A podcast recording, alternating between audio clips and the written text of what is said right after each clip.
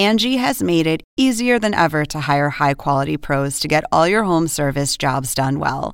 Just bring them your project online or with the Angie app, answer a few questions, and Angie will connect you with local pros who match your specific needs. Or book a service instantly at an upfront price. So join the millions of homeowners who use Angie to care for their homes and get your next home service job done well. Download the free Angie mobile app today or visit Angie.com. That's A N G I.com. Hey, it's Ryan Reynolds, and I'm here with Keith, co star of my upcoming film, If, only in theaters, May 17th. Do you want to tell people the big news?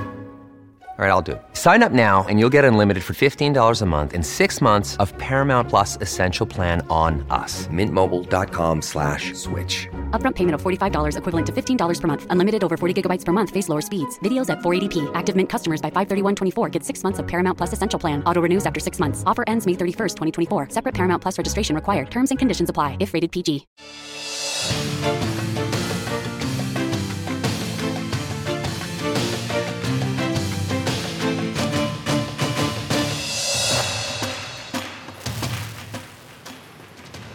¿Qué tal? ¿Cómo están? Muy buenas noches. Un placer saludarles. Soy Fernando del Rincón. Bienvenido. Bienvenido a Conclusiones. Gracias por acompañarme esta noche. Eh, oiga, vamos a. usted sabe que vamos a llevar la cobertura de las elecciones en El Salvador este próximo domingo. 4. Domingo 4 de febrero. Bueno. Eh, ¿Qué le cuento? ¿Qué le puedo contar de esas elecciones? Está todo claro. Desde ya se lo digo, este, pues va a ganar Nayib Bukele, ¿no? Es, es que no hay ninguna duda. Es la primera vez, tal vez, le decía yo ahorita a Ben, mi, mi director, les decía, creo que es la primera vez en, en mi carrera que cubro una elección en la que, sin ninguna duda, sé quién es el que va a ganar. Sin ninguna duda, sé quién es el que va a ganar. O sea, no hay ni la más remota posibilidad de que alguien pueda dar una sorpresa. No, es, es así de certero el tema de la elección en El Salvador. Ahora, hay, hay muchas cosas que hablar, por supuesto, ¿no? En torno, no a la elección, sino a cómo es que Nayib Bukele eh, se va a reelegir, porque es una reelección esto, ¿sí? Ahora, el tema importante aquí es la oposición. Usted estaría en lo correcto y sería muy válido si preguntara, ¿cuál? ¿Cuál oposición? Yo le diría, tiene usted razón, ¿cuál oposición? No hay oposición, no la hay. No, es, que, es que pensar, o sea, la diferencia mm, en números, en porcentaje de intención de voto entre Nayib Bukele y el segundo lugar es abismal, abismal. Irónico es también que ese segundo lugar es del Frente Farabundo Martí para la Liberación Nacional. ¿Por qué le digo que es irónico? Porque de ahí mismo viene Nayib Bukele, del Frente Farabundo Martí para la Liberación Nacional. Sí. O sea que los creadores políticos de Bukele, como alcalde y dentro del partido y como militante, es el Frente Farabundo Martí para la Liberación Nacional, que ahora lo ve como si yo me parara abajo del Empire State. No hay manera, no hay manera. ¿Sobrevivirá? Esa es la pregunta del millón. ¿Sobrevivirá la oposición? ¿Sobrevivirá? Están casi en flatline, ¿eh? están en coma, en coma la oposición salvadoreña.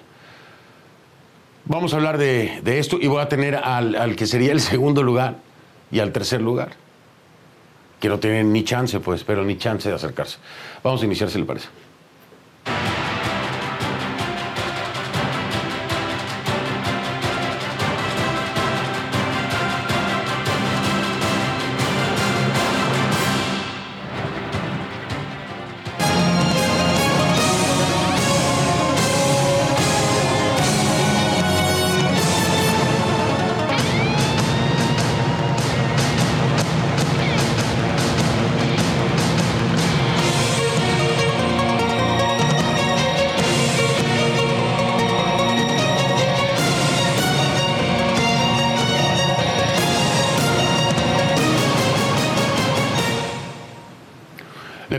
De este momento y durante todo el programa entonces me acompañe utilizando la etiqueta numeral con Cluboto SV de El Salvador.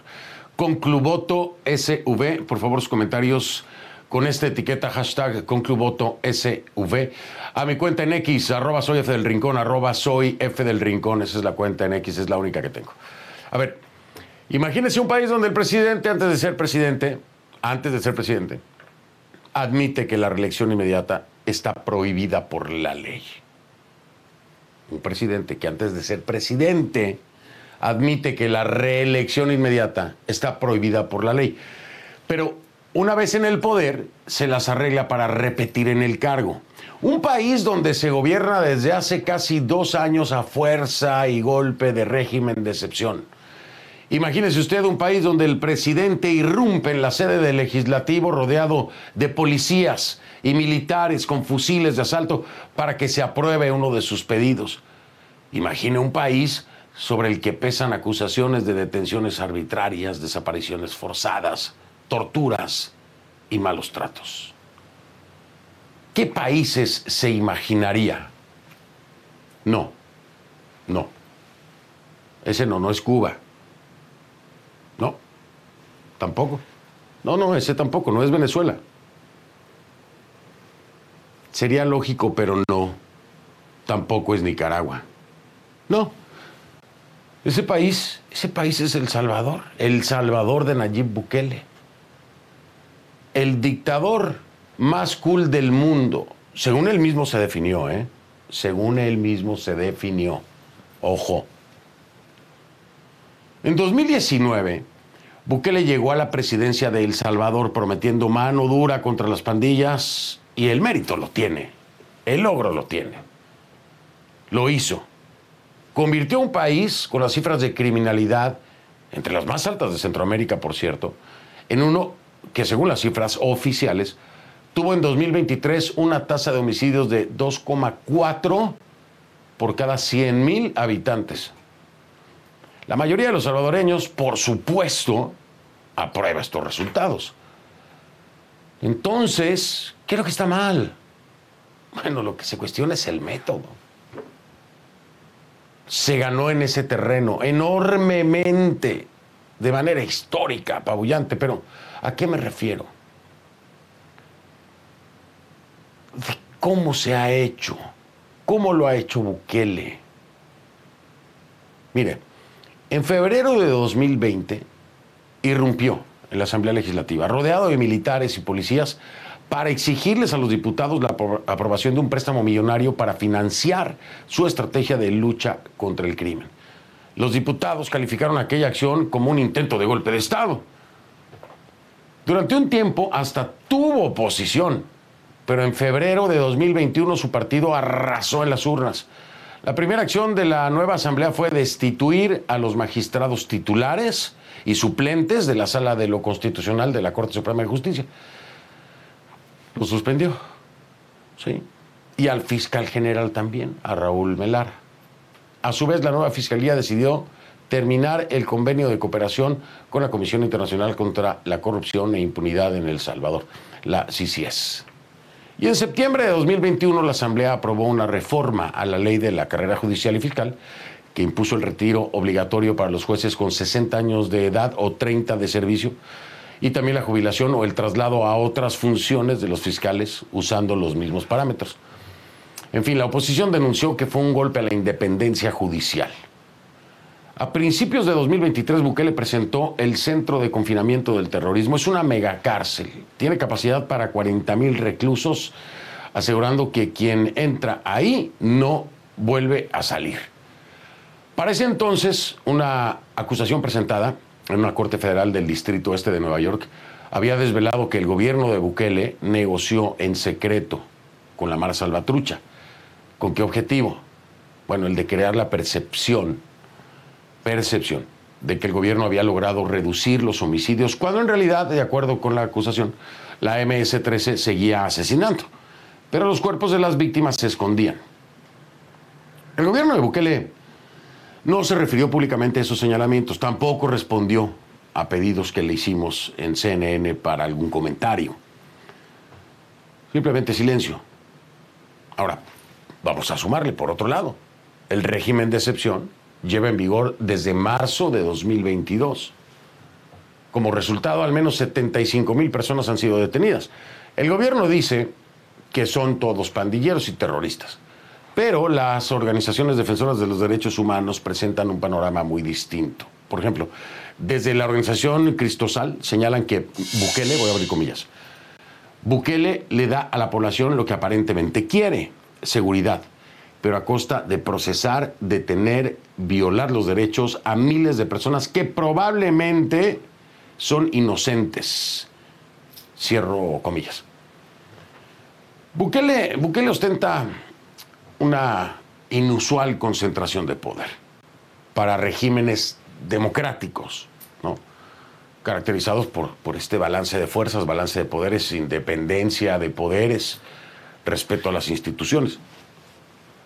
Por si fuera poco, sabemos que Bukele sabe distinguir perfectamente, perfectamente.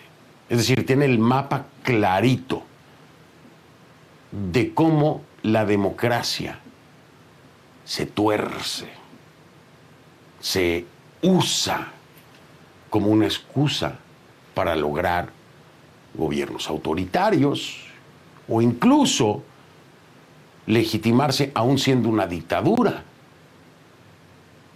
Lo tiene clarísimo, pero, pero no es que yo lo diga, es que él me lo dijo aquí en conclusiones.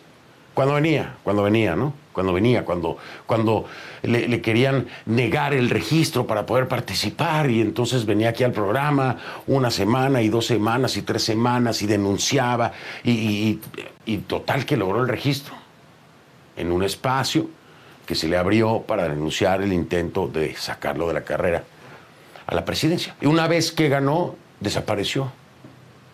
¿no? Dirían muchas personas, nos usó. Yo no sé si nos usó o no nos usó.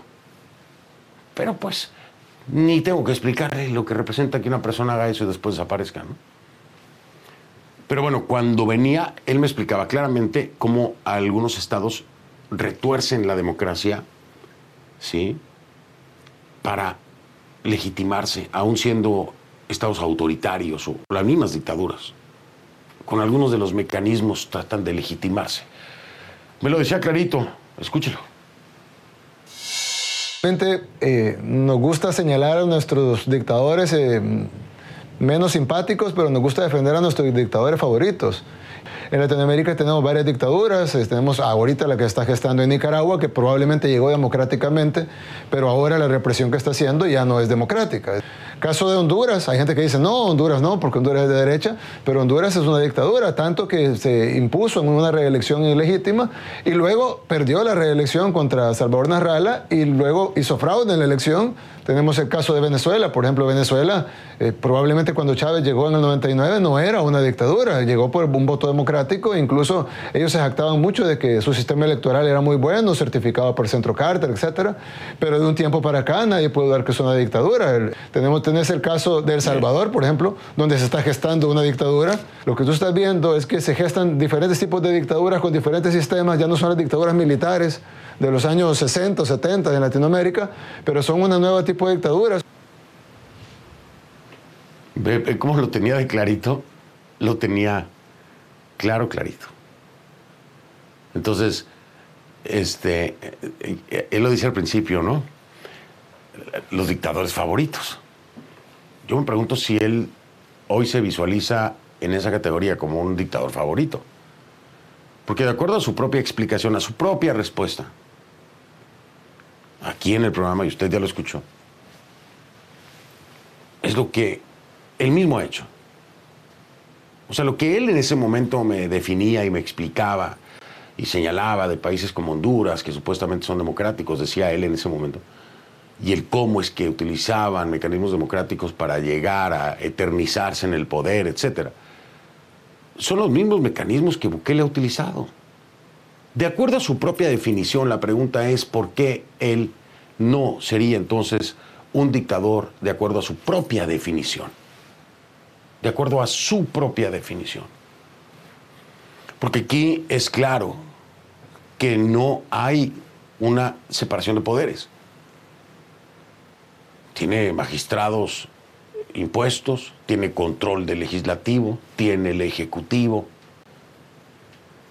Lo ha hecho a través de mecanismos democráticos. Pero llegó más allá, llegó más allá. Dijo en su momento que la reelección inmediata era inconstitucional. Hoy ni siquiera hace referencia a esto que a mí me explicaba para decirnos por qué él es diferente de esos que él mismo señalaba como dictadores. Y tampoco hace referencia a cuando él decía que una reelección inmediata era inconstitucional y por qué hoy no lo es. Esas cosas Bukele no las aclara. Y nadie le pide una explicación. Y los que le pedimos explicación no nos da la cara. Dentro de todo el beneficio que puede haber obtenido el pueblo salvadoreño, que no podemos negarlo, hay muchas otras cosas más en juego, que van en sentido contrario a las propias definiciones críticas y posturas del Nayib Bukele candidato. Eso es un hecho. No lo digo yo, ahí están los videos, las entrevistas y las declaraciones de Bukele. ¿A esas qué responde Bukele? ¿Cómo, ¿Cómo podría enfrentarse hoy este Bukele a ese, cara a cara? ¿Qué le diría a ese Bukele? Si ese Bukele lo cuestionara hoy a él mismo, ¿qué le respondería? En fin. Ahí se lo dejo, piénselo usted. Vamos a darle la bienvenida a mi primer invitado esta noche.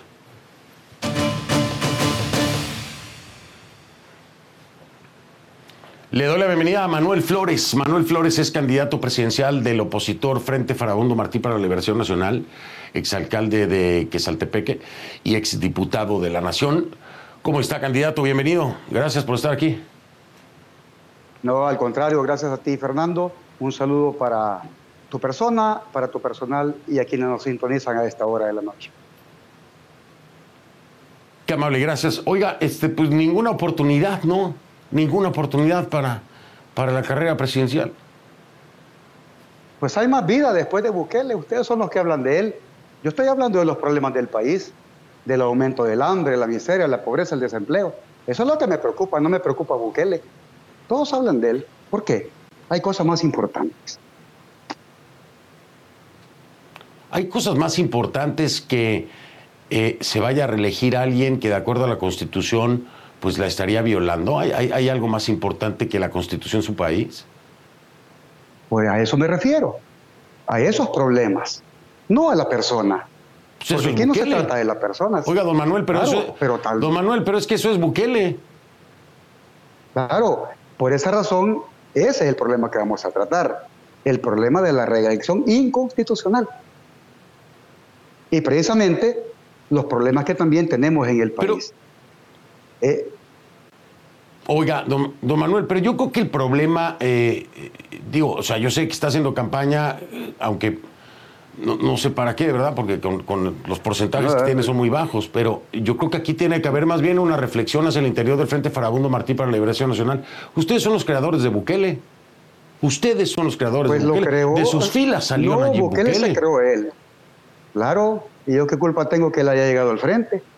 Yo soy el candidato del FMLN, que tengo 43 años, nunca he sido de dirección. Hoy soy el candidato a la presidencia, con las propuestas concretas, recorriendo el país. El único candidato con propuestas, con posibilidades. Claro, yo vivo acá, vivo el día a día, en la comunidad, en el campo, en la ciudad, con los sectores. Yo lo vivo en carne propia. He estado con la gente, he visitado los 14 departamentos. Usted ha leído las encuestas, pero no la realidad de El Salvador. En el día a día, en los 262 municipios. Cuando usted escucha a la gente en el territorio, va a escuchar realidades como la siguiente. Los caminos y calles no sirven, acá no vienen los encuestadores. ¿De qué realidad me están hablando? Cuando aquí ha aumentado la pobreza, la pues miseria, la desesperación, todo. Oh, oiga, entonces dígame, si todo está tan mal, don Manuel, ¿cómo me explica la aceptación de Bukele que ustedes estén a punto de desaparecer? A punto, porque mire, en este contexto, con los porcentajes que manejan ustedes, en cualquier otro lugar, en cualquier otro lugar, es, perdón, en cualquier otro lugar estarían en riesgo de perder el registro. Así se lo digo. pero aquí estamos en El Salvador y es otra realidad. Aquí no estamos en riesgo. Yo recibí mi partido en 0.2. Ese era un riesgo. ¿Se dio cuenta usted de eso? Lo recibí en 0.2. Ahora estamos arriba de los dígitos. Pero, y no lo dude. Déjeme. No lo dude. Eh, eh, don Manuel, déjeme, déjeme marcar una pausa porque, eh, a ver, lo veo tratando de brindar un escenario optimista cuando lo que hay es un desastre y, tiene que haber una forma de asumir responsabilidad de un Sánchez Serén. Este, en fin, ahorita hablamos de eso porque, a ver, este resultado es de malas gestiones anteriores de malas gestiones anteriores. O sea, nadie llega con esta fuerza. Si no han podido pues que respondan, no, usted es parte del partido. Eh, claro, pero no fue funcionario de nuevo Regreso. claro. No, eh, eh, claro que no, pero bueno, ahorita hablamos. Déjame ir a una pausa. Regreso un momento. Don Manuel Flores, candidato presidencial del el FMLN allá en El Salvador, me acompaña. Ya regreso. Angie has made it easier than ever to hire high quality pros to get all your home service jobs done well. Whether it's routine maintenance, an emergency repair, or a dream project, Angie lets you compare quotes from multiple local pros, browse homeowner reviews, and even book a service instantly. Angie's been connecting people with skilled pros for nearly 30 years. So the next time you have a home project, bring it to Angie to get your job done well. Download the free Angie mobile app today or visit Angie.com.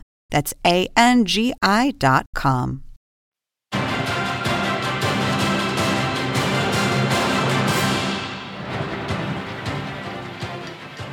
Continuamos con Manuel Flores, candidato presidencial del opositor Frente Farabundo Martí para la Liberación Nacional. Está en segundo lugar, lejísimos del primero que sería Nayib Bukele.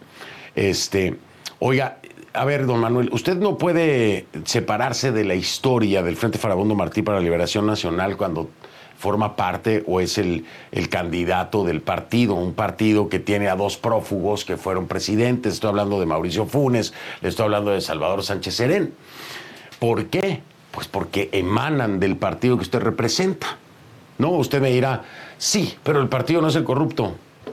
Pues el partido comparte esta carta de corrupción este, si de él emanan este tipo de presidentes, ¿no?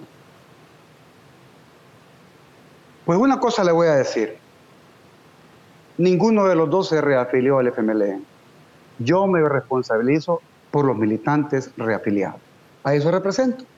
Y también represento a los miles de votantes que no se sienten identificados con este régimen y ven en mí una alternativa. Y así está expresado. Esa es la democracia.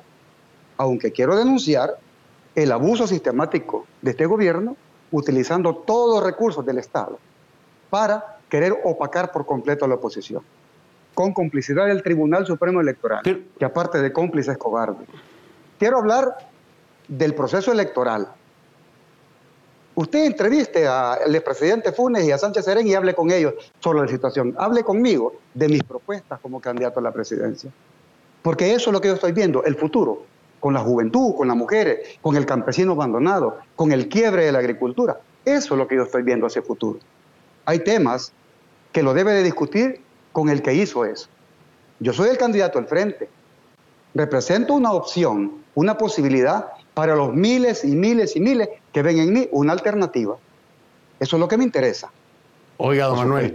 que hay, temas que generan polémica, Fernando. Pero, pero hay temas que generan polémica. Oiga, don Manuel, ¿Mm? don Manuel, don Manuel, pero la cosa no es así, hombre. La cosa no es así porque sabe que este, el Frente de Farabundo Martí para la Liberación Nacional, con estos dos, o sea, si usted no lo entiende, se lo voy a explicar estos dos lo tienen a usted en el lugar que lo tienen y con el porcentaje que tienen.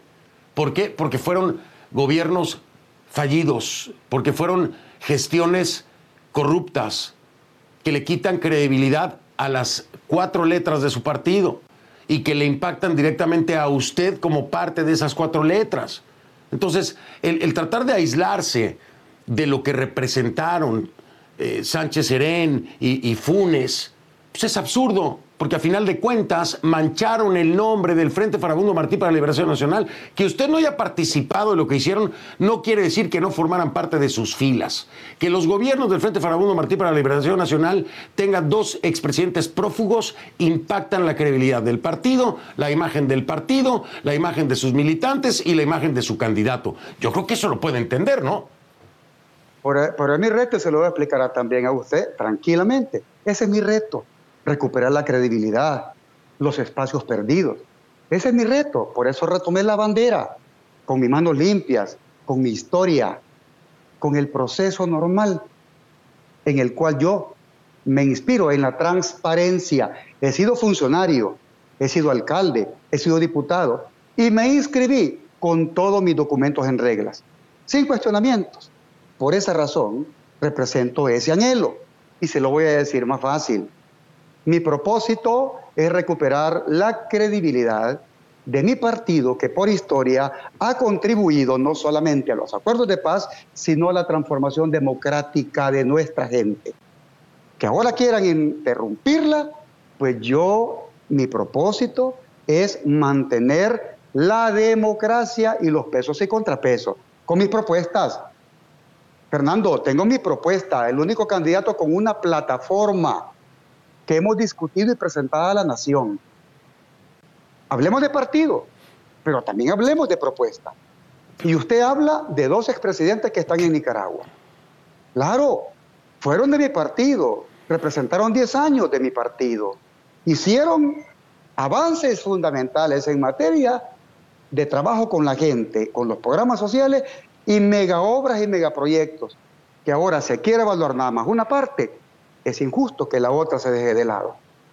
Yo soy el candidato del FMLN, con mucho orgullo, militante del FMLN, del partido histórico, que enfrentó dictaduras militares.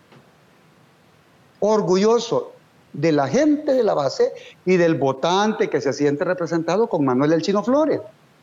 Eso no es ningún pecado. Eso es demostrar coherencia y valentía durante mis 43 años de militancia. nadie habló de, ningún pecado, don Manuel. ¿eh? O sea, está bien que tenga su propuesta, está bien que tenga todas estas esperanzas. Este, le, digo, le queda un camino larguísimo para recuperar todo eso y para que su propuesta tenga un calado pues considerable, porque hoy su propuesta se quedó chiquitita, chiquititita frente a Bukele que usted sabe, yo sé y prácticamente todo el mundo sabe que el domingo va a ganar. ¿Usted conoce la propuesta mía para que diga que es chiquititita? ¿Ha leído mi plan de gobierno? qué? El plan de gobierno que presenté para que diga que la propuesta es chiquitita. Yo conozco Pues es la única que la nación tiene en sus manos la única propuesta discutida. Sí, sí, sí. oiga, la, propuesta chiquitita es. La propuesta chiquitita no lo digo yo, lo dicen los números, don Manuel. No lo digo yo. chiquitita. Cuando una propuesta tiene un gran alcance, lo pone a competir por la presidencia. Usted no está compitiendo ahí, don Manuel. O sea, lo siento mucho, es una realidad pues, aplastante. Pues claro, la opinión es importante de cada uno. A veces opinamos igual, a veces no. Esa es la democracia. Que usted piense así y yo no, es la democracia y lo voy a respetar. Las encuestas no son ciencia exacta. Han sido derrotadas, pero también es importante escuchar la otra parte, Fernando, la otra parte de la gente que no está conforme con el régimen. La gente que no está conforme y está denunciando. Y aquí, y aquí le damos el espacio. Ahí es donde vamos. Claro, y, por eso te digo, ¿por qué razón entonces? ¿Por qué razón entonces nosotros tenemos que enfrentar eh, propuestas. Te digo algo. Dicen las encuestas que la gente va a votar por las propuestas. 48%, Fernando. No. Dime cuál es la propuesta de Bukele. Eso dice la encuesta, todas las encuestas. No. ¿La leíste todas? Hay que escudriñarlas, no solamente es que, la, propuesta, es que ese es el tema. Y es, que es el tema. Me tengo que ir porque ya no tengo tiempo, pero es que es el tema. Es que ni trae propuesta porque no la necesita. O sea, habráse visto. Sí, habráse visto el alcance. habráse visto el alcance de Bukele que no necesita ni propuesta. O sea, ustedes están preparándose para una propuesta que el Bukele no está presentando porque ni la necesita.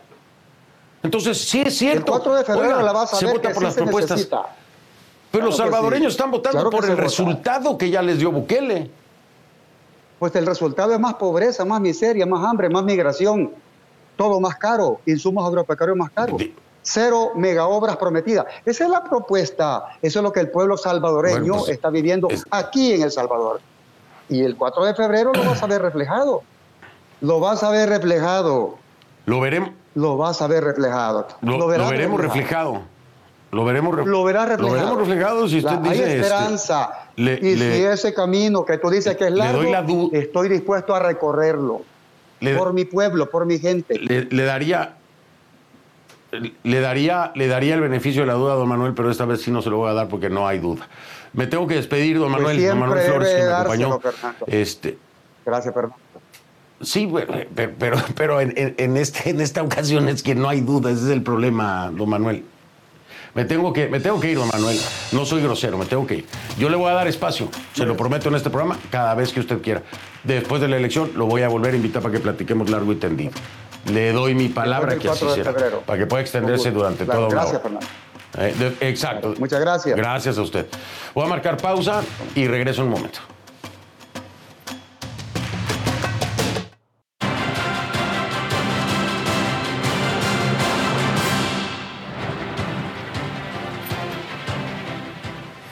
Estamos de vuelta y continuamos con esto que es eh, cobertura especial previa, por supuesto, a la elección de este próximo de este próximo domingo. Voy a dar la bienvenida a mi siguiente invitado, es Joel Sánchez, candidato presidencial por el partido político opositor Arena. Don Joel, ¿cómo está? Buenas noches, bienvenido. Muy buenas noches, Fernando. Muchas gracias por el espacio. Un saludo a toda la comunidad salvadoreña que vive en los Estados Unidos y obviamente a todos los que estamos aquí en el territorio nacional. Gracias, gracias, eh, don Joel, bienvenido. Oiga, eh, una realidad aplastante, pues no hay ningún chance ni siquiera de acercarse aún estando en tercer lugar ah, para competir contra Nayib Bukele, ¿no? Se lo decía ya el candidato del FMLN, que como que no acaba de aterrizar en esa realidad. ¿Ustedes ya aterrizaron en esa realidad?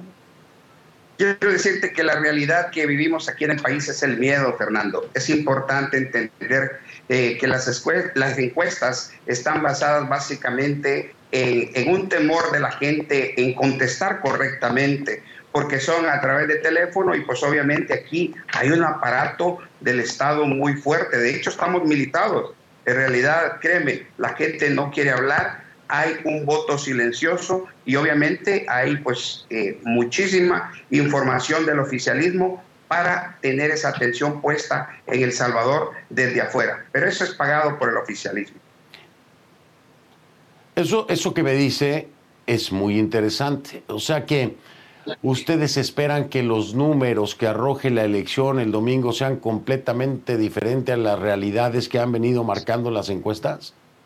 Es correcto, porque hemos caminado territorio, porque hemos, eh, eh, nos hemos acercado a la gente, hemos visto sus necesidades y básicamente nos dicen, señores, queremos el cambio, vamos a votar por usted, don Joel, pero no podemos decirlo porque estamos bajo un régimen de excepción. No hay que olvidarlo, que este régimen está llevando a muchos inocentes a la cárcel. Si bien es cierto, funciona para contener el crimen organizado, el crimen de las pandillas, también se está utilizando para reprimir al pueblo salvadoreño, aquellos inocentes que simple y sencillamente son señalados por las autoridades como delincuentes sin serlo. Ustedes eh, tienen una propuesta diferente de seguridad.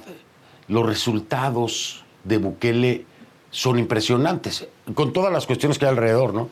Pero son impresionantes. ¿Su propuesta puede obtener los mismos resultados? Le pregunto, don Joel. Sin duda, en tema de seguridad seremos contundentes, eso te lo garantizo, porque yo vengo de vivir muchos años en los Estados Unidos y sabemos lo que es el respeto a la ley. Aquí es importante entender que esta gran cortina de humo que se está utilizando con el régimen de excepción ya sobrepasa los límites de lo que un ciudadano puede en realidad eh, sostener. Te lo digo porque ya el pueblo está verdaderamente harto de tener este abuso de las autoridades, este abuso del poder, donde cualquiera puede señalarte y te pueden meter a la cárcel sin tener un juicio justo. Sin embargo, miramos que los cabecillas siguen libres, que los cabecillas son básicamente escoltados por el oficialismo, por funcionarios, para que ellos puedan tener una vida tranquila afuera de nuestras fronteras patrias. Ya hay casos abiertos en los Estados Unidos. También se habla de algún tipo de vínculo con el crimen eh, organizado, el crimen obviamente del narcotráfico en México. Así que créemelo, todo este gran teatro se le va a caer a este gobierno y los verdaderos ciudadanos, los verdaderos salvadoreños comprometidos con el respeto a la constitución, el orden de los poderes ejecutivo, legislativo y judicial, vamos a llegar a feliz término y vamos a lograr la presidencia de la República este 4 de febrero. ¿Cómo, cómo me explica, don Joel, entonces, que Nayib Bukele es el presidente con la mejor aceptación en toda Latinoamérica? Que El Salvador, de acuerdo a las cifras, se convirtió en el país más seguro de la región, solamente por debajo de Canadá. Todo eso me dice, entonces es un espejismo, es mentira, no es cierto, porque así aparece no solamente hacia el interior del país, también en organismos internacionales. Dígamelo después de la pausa. Es don Joel Sánchez, candidato presidencial por el partido político opositor Arena. Ya regreso.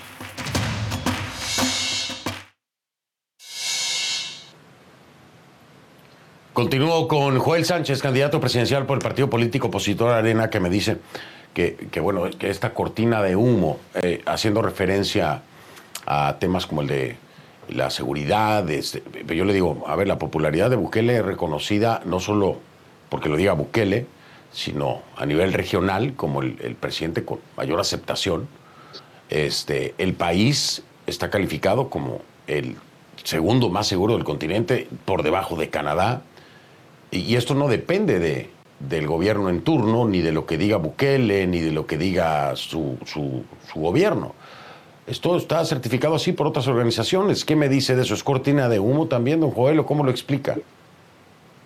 Sin duda, Fernando, eh, la percepción que el presidente tiene fuera de nuestras fronteras patrias es muy buena, pero eso no significa que la realidad de los salvadoreños sea buena. Y te lo digo porque estoy viviendo aquí, estoy caminando el territorio, miramos eh, sinceramente un descontento en la sociedad porque todas las promesas que el gobierno le hizo hace cuatro años no se han cumplido. Estamos hablando de un tren del Pacífico que no existe, estamos hablando de un aeropuerto del Oriente que no existe, de una ciudad Bitcoin que no existe. Entonces, en realidad aquí no hay oportunidades para la gente. Nada de lo que se planteó hace cinco años existe. Así que lo que existe aquí es un, un deseo de cambiar porque hay hambre porque las medicinas en los hospitales no existen, porque no hay oportunidades de empleo, porque el salario mínimo no alcanza para comprar los productos de altos básicos. ¿Y cómo? Pero, ¿y cómo, cómo explicar entonces otra realidad también, don Joel? Si eso es así, ¿a qué se debe entonces que la emigración de salvadoreños haya bajado? Es decir, ya, ya, no, ya no salen los que salían antes durante el gobierno de Bukele, ha bajado. Créeme, las cifras que el gobierno lanza son totalmente falsas. Aquí el problema es que no hay transparencia en lo que es la información. Aquí a todos se le pone reserva, incluyendo al gasto público. Aquí las pensiones dejaron de darse alto mayor de 70 años. ¿Cómo se explica todos esos beneficios sociales que se han recortado y que la sociedad misma se ve básicamente abandonada. Imagínate, se recortan municipios a 44 distritos. ¿Y qué pasa con esa gente? Muchos se han quedado sin empleo, muchos se han quedado sin los beneficios eh, propios que cada alcalde puede darle a sus, a sus municipios, como lo es agua potable, luz, la reparación de sus calles. Por eso nuestra propuesta es, una vez que nos instalemos en el gobierno, regresar, devolver esos municipios, 262 municipios originales, para que puedan ellos seguir manteniendo su historia, su cultura, sus tradiciones. Es muy importante, pero sobre todo darles el FODES, que es un fondo de desarrollo de inversión social. Eso es bien importante para la mejora de nuestras comunidades. O sea que, o sea que ustedes este, echarían para atrás esta reforma de reducir el número de municipios que hay en el país, pero esto representa también un ahorro de acuerdo a lo planteado eh, y que hace todo el sentido, por supuesto, porque hay menos oficinas gubernamentales, etcétera, eh, como justificación para la reducción de los mismos. Pero quiero decirte que dentro del manejo y, y la falta de transparencia que el gobierno tiene en las finanzas del Estado, ¿por qué si hay dinero ¿Por qué si existe ese crecimiento económico del que se habla, por qué se reduce las oportunidades en empleo? ¿Por qué se reduce eh, el hecho de que los salvadoreños puedan tener la oportunidad de pagar la renta de sus casas, el alquiler? Hoy en día, te digo, la canasta básica está extremadamente alta. La realidad de los salvadoreños es, la que se vive día a día. Y eso verdaderamente socava eh, las oportunidades. Sí, sin duda, eh, eh, el, tema económico sí es una gran cuenta pendiente de, Nayib Bukele, una gran cuenta pendiente, y es cierto lo que dice don Joel Sánchez, eh, salario mínimo con este, canasta básica, no salen los números, eso, eso es una realidad. Y, creo que si tiene un punto flaco es el tema económico, Nayib Bukele. don Joel, me tengo que despedir, vamos a ver qué pasa el domingo, pero yo lo invito a la vuelta, ¿no? Pasando, ahora ya, ya se me fue el tiempo. Le agradezco haber aceptado la invitación, pero a la vuelta nos, nos, sentamos de nuevo a ver si es cierto lo que me dicen de los números. Que todos los salvadoreños decidamos de la mejor manera por el bienestar de nosotros mismos. Muchas gracias, por la oportunidad, Fernando. Gracias. A usted, muchas gracias. Joel Sánchez, candidato presidencial por el partido político opositor Arena. Soy Fernando Rincón, gracias por haberme acompañado. Que pase una excelente noche y si quiere, Solo si quiere, lo veo mañana, gracias.